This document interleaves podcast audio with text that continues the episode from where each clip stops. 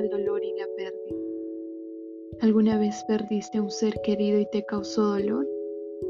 Muchas veces viene a nosotros una inmensa tristeza.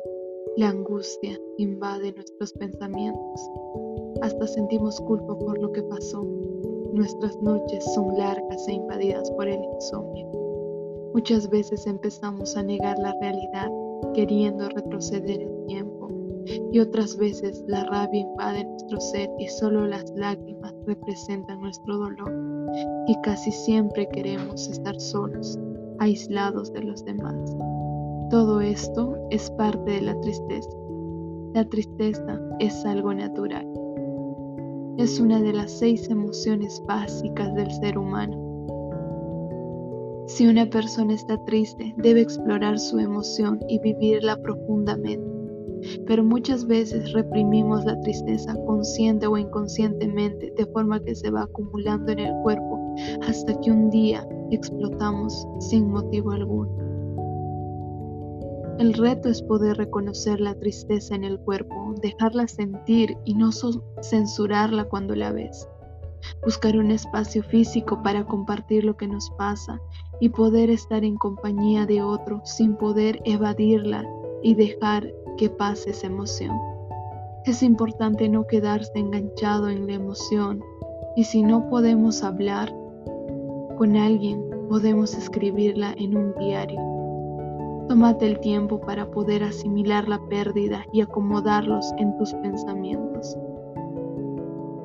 Medita, y todo estará bien. Esta emoción nos ayuda a la reflexión, porque el Señor está cerca para salvar a los que tienen el corazón hecho pedazos y han perdido las esperanzas. Salmos 34, 18.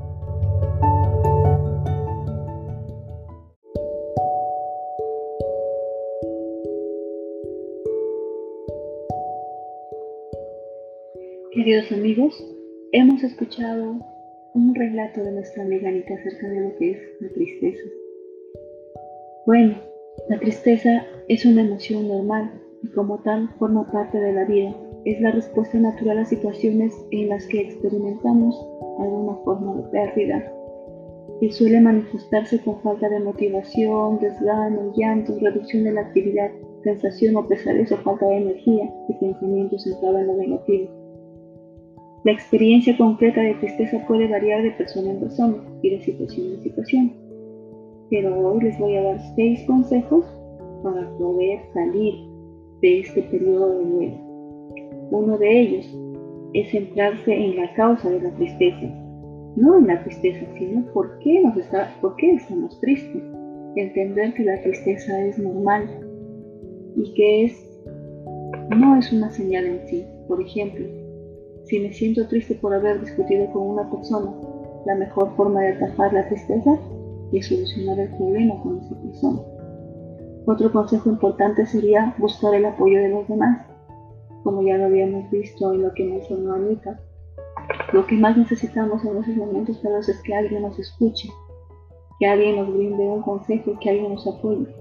Y si no podemos hablar con alguien, podemos escribir en un diario otro consejo importante, tratar de normalizar la situación.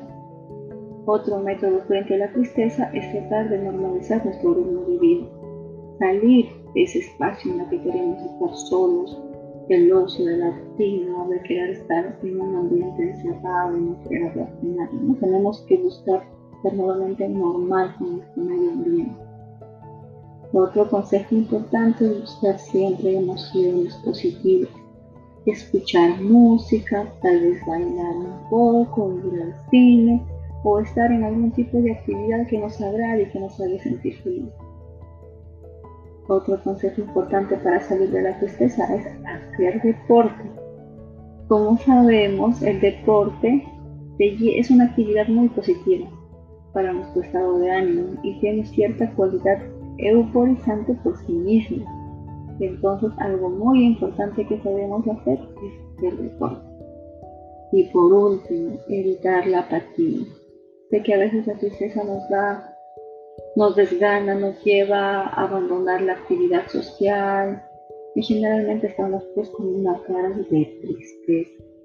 Hay que tratar de cambiar eso. Esto puede hacer que nos subamos todavía más en la tristeza y que perdamos cosas positivas que sirven de combustible. Es muy importante que la tristeza no se detenga completamente. Hay que sentirla, pero también hay que poner un paso para salir de ella y superarla. Gracias amigos, nos encontraremos en otro episodio con un nuevo tema. Gracias.